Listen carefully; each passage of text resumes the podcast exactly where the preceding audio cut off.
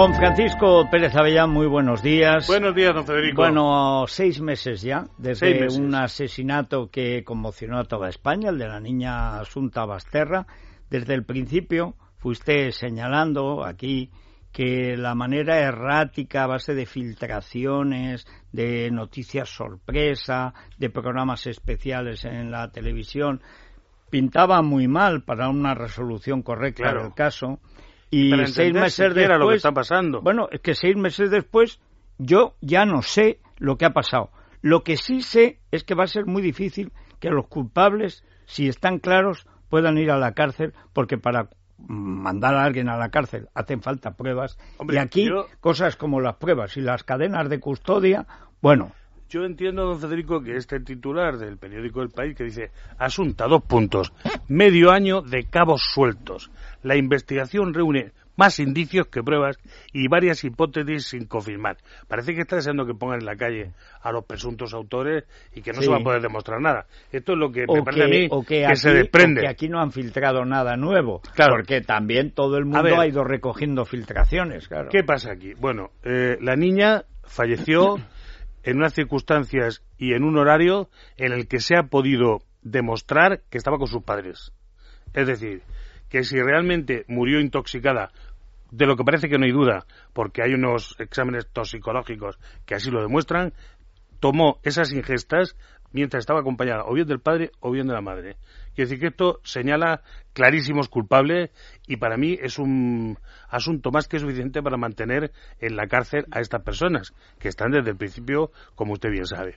Ahora bien, como nos han ido cada vez dando noticias sin llegar al final, sin documentos oficiales, sin ponerle nombre a la noticia ni apellidos, sino simplemente me he enterado de esto, creo que esto iba por aquí y tal, pues se han ido acumulando todo tipo de cosas en las que no hay certezas. Por ejemplo, ¿qué pasa con la mancha de semen que eh, al parecer presenta en la camiseta la niña, el cuerpo de la niña, una vez encontrado eh, cerca de la casa de sus abuelos en Teo? pues no sabemos a día de hoy con certeza si se trata de una contaminación dentro del laboratorio de la Guardia Civil o no. En mi opinión, no puede ser otra cosa. No puede ser otra cosa. Es decir, eh, lo que se encuentra es un líquido seminal que pertenece a un individuo presunto eh, implicado en una historia con posible violación de la cual se le ha extraído este líquido para poder saber si tiene algo que ver o no, y que nunca estuvo en Santiago de Compostela, en los alrededores de donde sucedió el crimen de Asunta, no tiene nada que ver con la familia, no ha estado nunca en Galicia, en fin, no, puede ser no tiene más ninguna lógica. Una, contaminación de la ropa de la niña que fue trasladada al laboratorio central de la Guardia Civil Agumar el Bueno, donde tienen unas instalaciones que son estupendas porque tienen de todo, pero escasas y sobre todo se han quedado muy pequeñas. La Guardia Civil, que ha mejorado muchísimo en los últimos años en lo que se puede llamar policía científica, y yo soy un rendido admirador de la gente de a pie, no de los jefes. ¿eh? Pues yo vuelvo a, combatir una y otra vez con que los jefes que se designan a dedo pocas veces aciertan. ¿eh?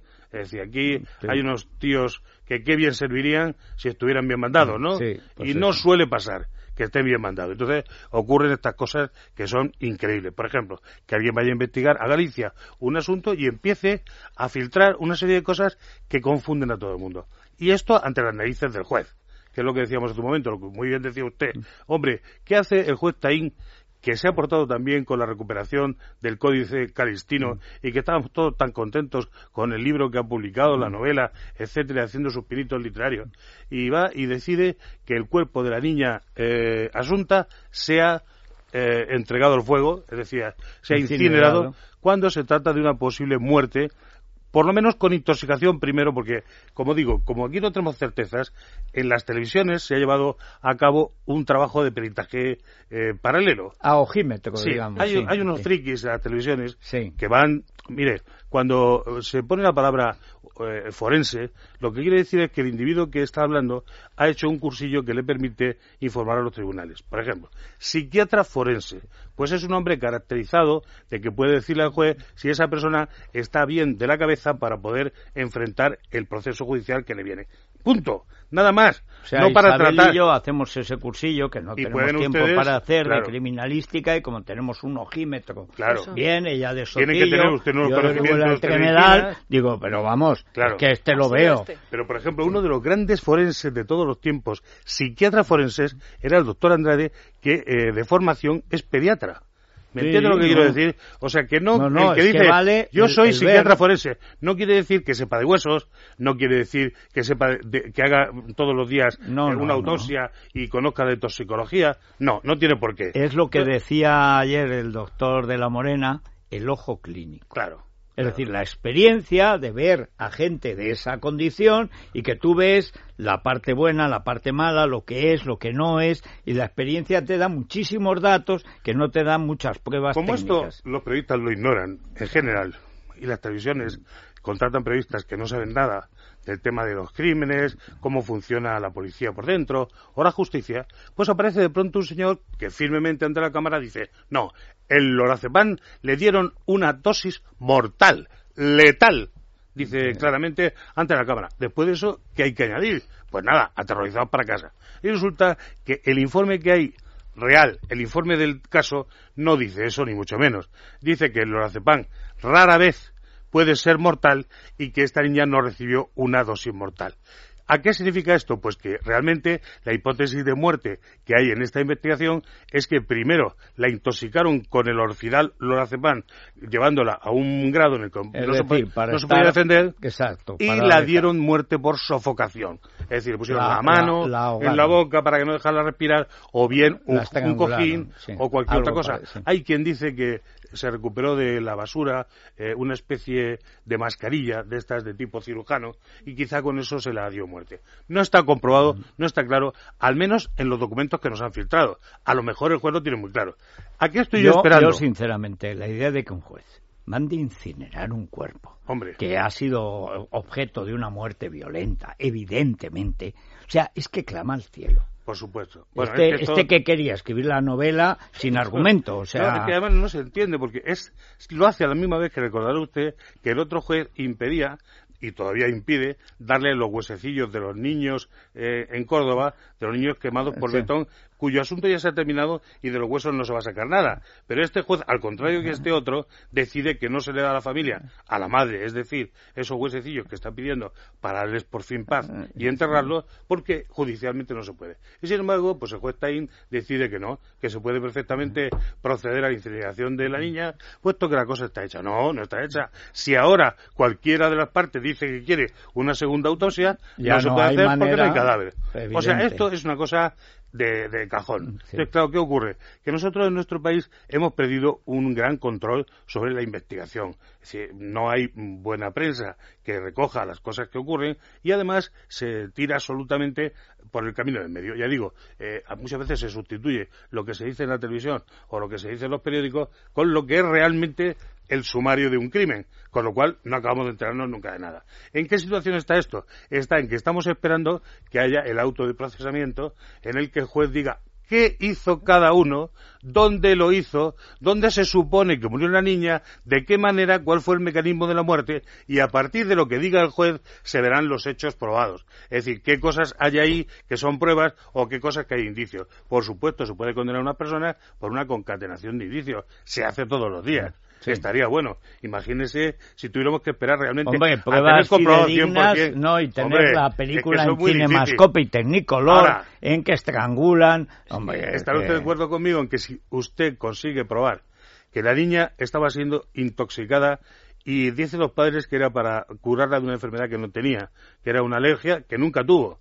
Y le daban una cosa que además no cura la alergia, Sí. como es el orfidal, No, que es una que cosa que produce una somnolencia, sí. etcétera. Y que además resulta que lo toma mientras está con sus padres y que en, en un par de ocasiones no pudo dar clase porque la niña estaba, como dijeron ellos, Y resulta que Bueno, la consecuencia dicho al final profesores. de esto es que acaba falleciendo por asfixia mecánica. Hombre, pues está muy claro quiénes son los presuntos culpables, que hay que juzgarlos porque hay que comprobar mucho más allá de cualquier duda que son los culpables, pero que bueno, que en principio, En principio en parece. principio parece que son procesables. Salvo que una mala investigación y sobre todo una mala tutela judicial de la investigación claro. lleve a invalidar pruebas.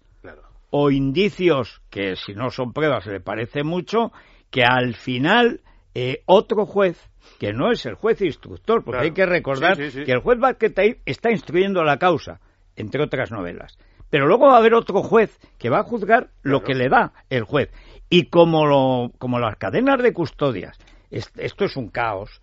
Hombre, ojalá que, que, en lo que sepamos del juez, que lo vamos a saber pronto, esté la cosa más clara. Pero a mí me parece que esto tiene una pinta mala, ¿eh? Hay una cosa en la que el abogado, el abogado defensor, por salir libres, inocentes no, pero libres, que es en, esta mancha de semen de la mm, camiseta del cadáver, eh, se ha manchado mucho para decir quizá que hay una tercera persona, ajena al matrimonio y por lo tanto pues poder a su cliente dejarla fuera. Recordemos que el cliente se prepara por ponerse la toga a sí misma y defenderse. Sí, sí, no, la cliente. La primera vez que lo ha hecho se quedó dormida, ¿eh? Empezó a hacer los interrogatorios y vio que no podía con ello. Bueno, el caso, algo que no quiero que se me olvide decir, es que la Guardia Civil que ha, bueno, ha mejorado enormemente lo que es la técnica policial en nuestro país, especialmente la científica, necesita urgentemente unas instalaciones mucho mejores de las que tiene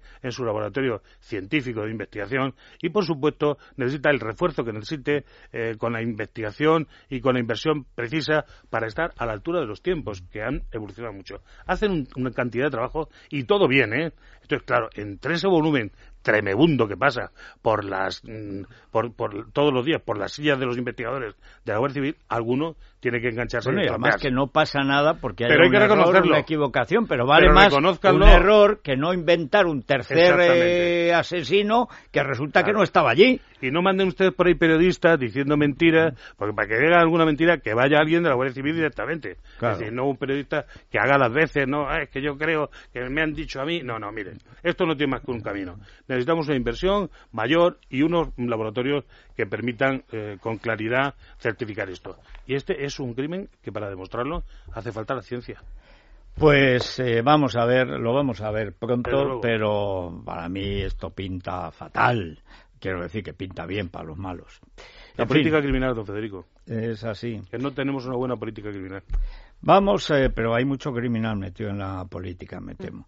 Gracias, don Francisco Pérez Avellán. Una pausa y nos vamos de aquí para allá a Tordesillas, donde se dividió el mundo. Porque en Tordesillas, España y Portugal, grandes potencias, se repartieron el nuevo mundo. Dijeron, de esta raya a la derecha, para ti. De aquí para, la izquierda, para ti. Dice, pero tú te quedas más. Dice que yo soy España, leche. Dice, bueno, vale. y no hubo nunca una guerra, que es una cosa sorprendente. Jamás hubo una guerra por jurisdicciones entre España y Portugal. Pues todo viene el Tratado de Tordesillas. Evidentemente estaba muy bien hecho. Sí.